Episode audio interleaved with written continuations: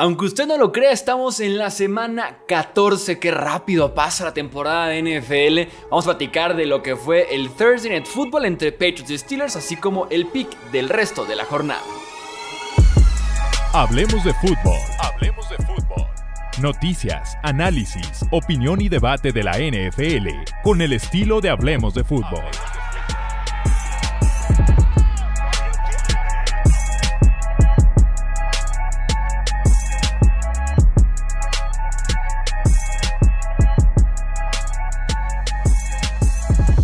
Amigos, bienvenidos una vez más aquí al podcast de Hablemos de Fútbol. Yo soy Jesús Sánchez. Un placer, como siempre, estar con ustedes para comentar la previa de lo que viene siendo la semana 14. Qué rápido se pasa. Estamos ya en la primera semana de diciembre.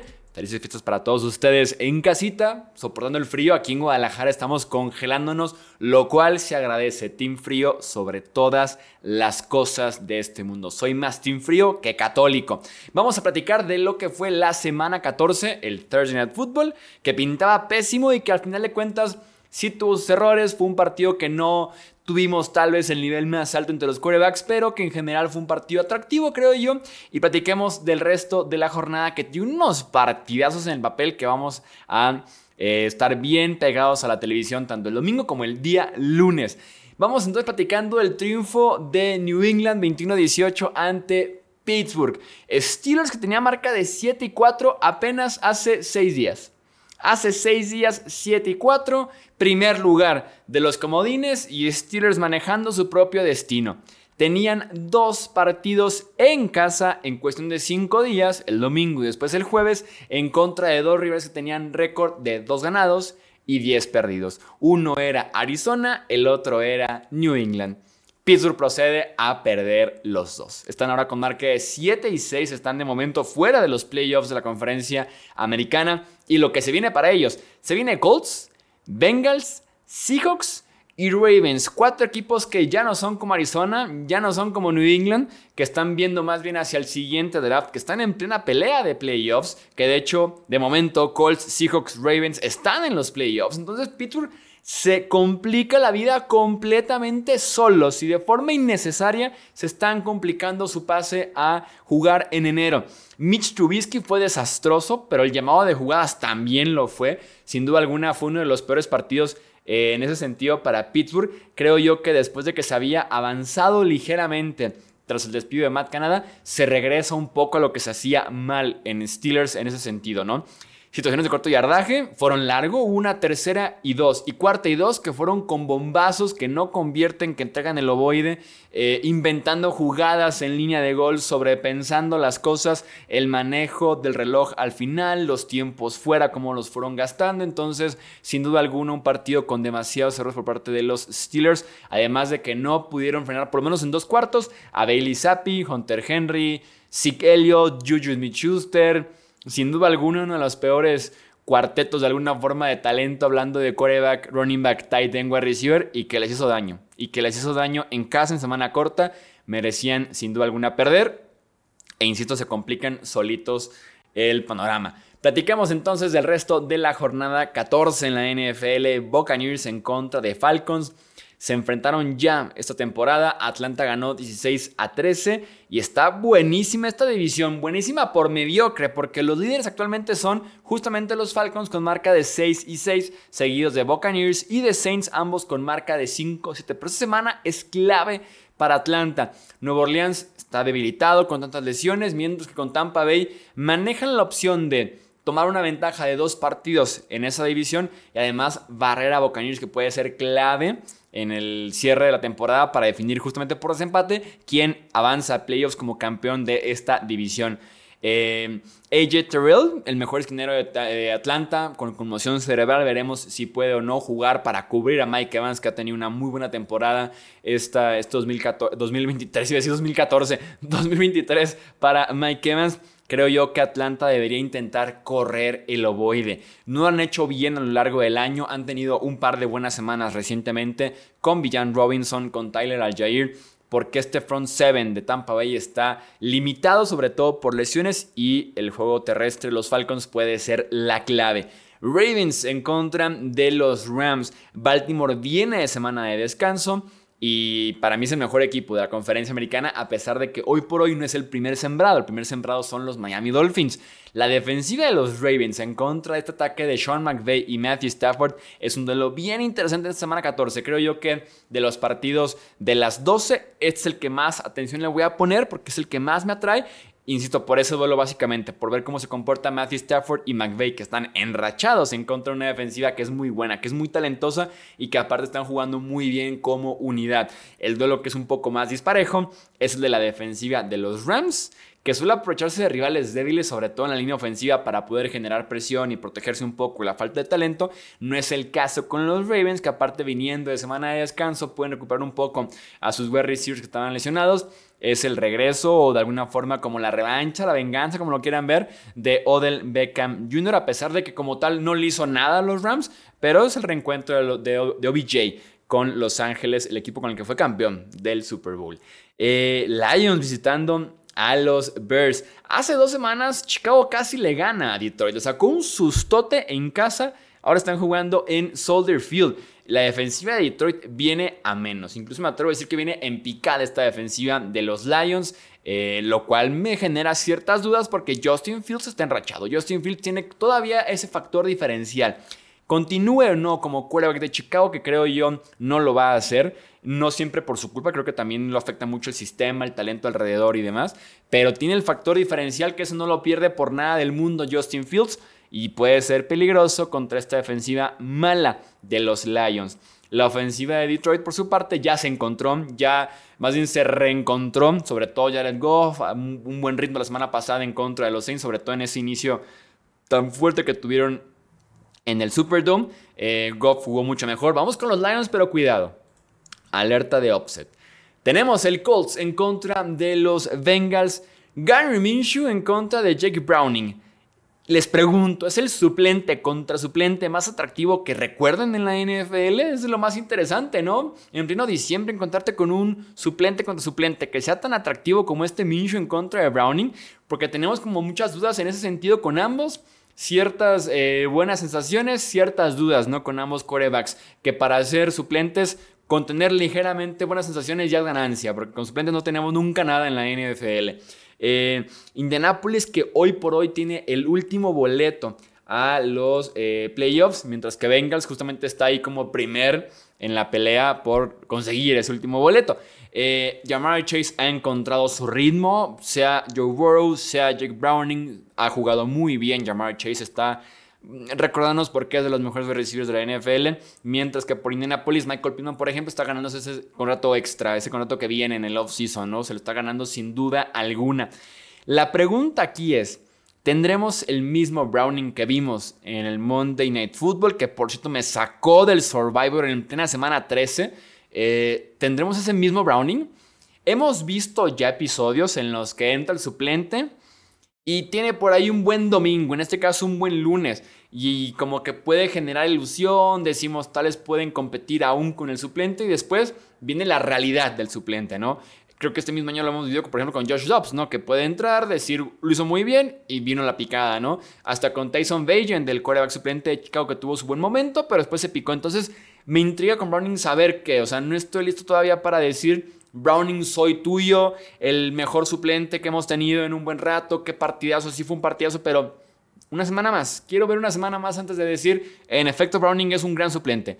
Eh, mientras que Minshew ya está confirmado como un buen suplente en la NFL. Es el partido en el que más dudas he tenido. Me parece que en las apuestas Colts es favorito por tres puntos. A pesar de que están como visitantes, están jugando este partido en Cincinnati. Tengo demasiadas dudas con Browning. Vamos con los Colts. Vamos con los Colts. Pero si Browning repite actuación del Monday Night Football, pues van a ganar este partido los Bengals. Jaguars en contra de Browns. La pregunta del millón: ¿jugará Trevor Lawrence? Estuvo entrenando de forma muy limitada el jueves y el viernes y van a decidir el mismo día del partido cómo se siente. Ojo porque CJ Beathard, que es el suplente, también está en la lista de lesionados con una lesión en el hombro, me parece. Entonces, ojo con ese sentido con los quarterbacks de los Jaguars. Lawrence ya jugó este año lesionado, en ese sentido ha demostrado que tiene como ese factor de puede jugar lastimado, saca adelante los partidos, juega a pesar de dolor. Browns ya no es el mismo a la defensiva. Eso no tengo duda de, nada, ¿eh? Están pasando como 50 motos aquí al ladito de mi departamento. Eh, la defensiva de los Browns ya no es la misma, ni de cerca. Esa defensiva se ha caído feo, sobre todo fuera de casa. En este caso están jugando en Cleveland, pero esa defensiva ya no asusta. Titular de los Browns, quién sabe. Está la opción de Joe Flaco, está la opción del novato Dorian Thompson Robinson. Creo yo que va a ser Flaco, eh, porque mm, estuvo entrenando más con el primer equipo esta semana. Eh, realmente están esperando, así como haciendo la emoción. Son corebacks muy distintos. Flaco es una estatua en la bolsa de protección. Thompson Robinson es un tipo mucho más móvil, así que Cleveland está jugando como con ese misterio de decir, prefiero no anunciarlo, vamos a decidirnos el domingo por la mañana, vamos a más bien darlo a conocer el domingo por la mañana para generar cierta intriga en Jacksonville. Creo yo que juega flaco, creo yo que no juega Lawrence. Y en ese caso con los Browns. Eh, Panthers, en caso que juegue Lawrence, probablemente iría con los Jaguars. Panthers en contra de los Saints. Hablando de dudas, ¿jugará Derek Carr? Conmoción, hombro, costillas y espalda. En el reporte de lesionados de los Saints. Parece que sí juega. No sé cómo, pero parece que sí juega. La defensiva de Saints viene de un partido pésimo en contra de la ofensiva de los Lions. Muy mal tacleo, pésimos ángulos de persecución, nada de cobertura. Eso sí, en Carolina el cambio de coaches no generó absolutamente nada. Tuvimos más de lo mismo en el sistema ofensivo, nunca nadie está abierto, todo el tiempo está la bolsa colapsándose. Bryce Young tiene el talento de poner el pase ahí pero ligeramente afuerita, ligeramente adentro y con eso basta para que sea incompleto o casi interceptado. Entonces no sirvió de mucho. El sistema sigue siendo un desastre en temas de rutas, de diseños de jugadas y demás. No me gusta tanto Nuevo Orleans, no como este 98% que la gente lo da. Creo yo que le podría dar a Panthers una alerta de sorpresa, pero vamos con los Saints. Texans en contra de Jets también es un partido bien interesante. Houston lleva 8 partidos consecutivos ganando o perdiendo por una sola posición.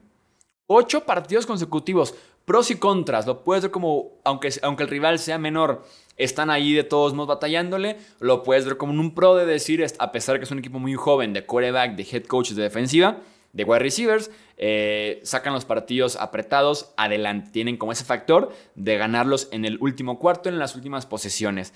CJ Stroud va contra la temida defensiva de los Jets que ha hecho que todos los quarterbacks este se, se vean mal, excepto uno, Dak Prescott, va contra esa temida defensiva de los Jets sin Tank Dell. El wide receiver novato sensación de Houston está fuera el resto del año. Veremos quién levanta la mano, si John Mechis y Robert Woods para generar justamente esas yardas fáciles en el centro del campo. Y Collins, confirmado como wide receiver 1 de esta ofensiva. Ah, me pegué. El wide receiver 1 de esta ofensiva de los Texans. Veremos si pueden superar la pérdida de Tank Dell. Aunque de alguna forma con unos 14 puntos se antoja para que sea suficiente porque está de regreso Zach Wilson como coreback de los Jets. Vuelve a ser, quiera o no, el pasador de Nueva York. Vamos con los Texans. Vikings en contra de los Raiders. Regresa Justin Jefferson, el mejor wide receiver de la NFL, está de regreso y forma un gran trío porque en su ausencia... TJ Hawkinson dio todavía pasos hacia adelante porque es muy bueno, es un sólido tight end. Y quien sí dio un paso gigante, un brinco hacia adelante fue Jordan Addison, el wide receiver novato. Cuando Justin Jefferson se lesionó, era un wide receiver novato y ya está, regresa. Y Addison está, confirmado, creo, como un buen wide receiver 2 Addison en esta ofensiva Vikings, así que positivo en ese sentido. Eso sí, tienen que cuidar el ovoide. Josh Dobbs, por favor, demasiados fumbles, detente. Raiders, afortunadamente para Vikings, no tiene el talento defensivo como para generar justamente las entregas de balón. Veremos qué pasa. Aiden O'Connell, que viene un buen partido hace 15 días. A ver cómo le va en contra de un muy agresivo Brian Flores y esta defensiva de Vikings que se llena, llena y llena de blitzes todo el partido. Seahawks en contra de 49ers. Seattle se vio muy bien en contra de Cowboys hace que 10 días. El tema es que hace 14 días, 15 días se vio pésimo en contra de estos mismos San Francisco 49ers. Ahora, ahora jugando en el Levi's Stadium en casa de San Francisco. Veremos cómo le va sobre todo a Gino Smith, que jugó muy bien en contra de Cowboys a pesar que todo el tiempo tuvo la presión encima. Veremos ahora también cómo le va contra Nick Bosa y Chase Young, que han formado una gran dupla en esa línea defensiva. Parece que Arik Armstead no juega este partido, pero bueno, con Bosa y Young es más que suficiente para poderle estar llegando constantemente a Gino Smith. El tema también aquí, por más que Seahawks venga una ocasión muy positiva en contra de Cowboys, es que son los hijos de los Niners. Pete Carroll no ha podido recientemente con Kyle Shanahan, sea el que sea el coreback de San Francisco. Eh, creo que la ofensiva de San Francisco es demasiado, es una exageración para esta defensiva de los Seahawks. Vamos con Bills en contra de Chiefs el clásico en la conferencia americana de los últimos años, que parecía también que iba a ser de muchos. Más años adelante, un poco en caída los Bills, Josh Allen como que se ha perdido un poco en la conversación de si es el coreback al mismo nivel o apenas un escalón bajo que Patrick Mahomes, pero sin duda alguna que nos dieron muy buenos partidos todos equipos. Y creo yo que se viene otro partido muy cerrado en Arrowhead Stadium. Eh, Vienen los Bills del partido en contra de Filadelfia que lo llevan a tiempo eso que casi lo ganan por ahí una jugada de falta de comunicación y no lo pudieron ganar. Eh, y también es semana de descanso. Y también el bye week. Entonces, ojo con estos Buffalo Bills. Los Chiefs, sin otra arma ofensiva, si de por sí le estaban pasando mal la ofensiva, van sin Isaiah Pacheco, el running back titular de este equipo que le da identidad a ese juego terrestre de Kansas City. Así que con todo y que la defensiva de Bills está muy golpeada tanto por sistema como por lesiones, esta ofensiva de Kansas City no provoca nada, esta ofensiva de Kansas City no inspira nada. Tanto por talento como por diseño, el ritmo, muchos errores, falta de comunicación. Si Josh Allen puede ir a Kansas City, que ya lo ha hecho, y varias veces, a jugar sin errores y a un nivel parecido al que le vimos en contra de Jets o en contra de Eagles, dame a Buffalo. Broncos en contra de Chargers, veremos más Joshua Kelly, menos Austin Eckler. La ofensiva de Chargers ha sido mala. La protección a Justin Herbert, Justin Eckler, perdón, Austin Eckler, el novato Quinton, Johnston y sus drops, entonces no ha sido buena esta ofensiva de Chargers, esta defensiva de Broncos sí ha sido bastante destacada. Wilson viene de tres intercepciones, creo que ganan los Broncos en el SoFi. Sunday Night Football, uno de los partidos del año. Filadelfia en contra de Dallas, visitando justamente a Dallas en el ATT Stadium, casa de los Cowboys. Un partido de diferencia solamente en el este de la NFC entre estos dos equipos. Philly ya ganó el primero en Filadelfia hace 21 días. Veremos cómo le va ahora a Cowboys. Prácticamente una barrida y se acabó la división. Cowboys sería comodín, el primer comodín por el récord. Philly buscaría ser el primer sembrado y recibir todos los playoffs en casa. Dallas gana y se pone bravísima el este de la conferencia americana. Mike McCarthy con apendicitis tuvo que ser operado de emergencia el miércoles por la mañana. Eh, supuestamente va a estar entrenando este partido. Veremos si sí logra regresar McCarthy. La defensiva de Eagles está en aprieto. Jake Ferguson y Tony Pollard en contra de esos linebackers con todo y que llegó Shaq Leonard, problema seguro. La defensiva secundaria de Filadelfia de por sí muy dudosa, sin Darius Slay en contra de CeeDee Lamb y Brandon Cooks, aprietos para la defensiva de Filadelfia. Daron Bland demostró que puede ser atacado, también viendo la parte de la defensiva de los Cowboys. Ahí está tanto AJ Brown como Devonta Smith, que son una gran, gran dupla de wide receivers. Regresa también el tight end Dallas Weather para el ataque de los Eagles. Está muy rico este Sunday Night Football. Vamos con los Cowboys en casa. Y tenemos doble Monday Night Football, así como suena. Doble lunes por la noche en el mismo horario no tan atractivos ninguno de los dos partidos, pero bueno, dos partidos es algo bueno sin duda alguna para tener un par de opciones por ahí para picar el lunes por la noche. Titans en contra de Dolphins es el primero. Tennessee no contará con Jeffrey Simmons, lo cual le pega durísimo tanto por tierra como por el pass rush, el estar llegándole al coreo rival. La secundaria no tiene cómo frenar a estos Dolphins de Miami, así que sin duda alguna debe de ser un partido más de paseo para Tyreek Hill en camino a su temporada de 2.000 yardas que yo realmente quiero que lo logre como el primer wide receiver que pueda superar esa barrera de las 2.000 yardas en una sola temporada. Y para cerrar tenemos el otro lunes por la noche que es Packers en contra de los Giants. Tommy DeVito Coreback de Nueva York confirmado. Tyrod Taylor va a la banca a pesar de que ya está sano. Jordan Love está enrachado, sobre todo porque lo han estado protegiendo muy, pero muy bien. Y creo yo que esta defensiva de los Giants no tiene para estarlo moviendo e incomodando constantemente. Así que vamos con los Packers. Comenta tu pronóstico, por lo menos de los dos partidos que son los partidos de la semana: del Bills en contra de Chiefs y también quiero leerte del Eagles en contra de Cowboys en los comentarios, también en nuestras redes sociales. No olvides suscribirte, recomendarnos con otros amantes de la NFL. Esto es Hablemos de Fútbol. Yo soy Jesús Sánchez. Hasta la próxima. Gracias por escuchar el podcast de Hablemos de Fútbol.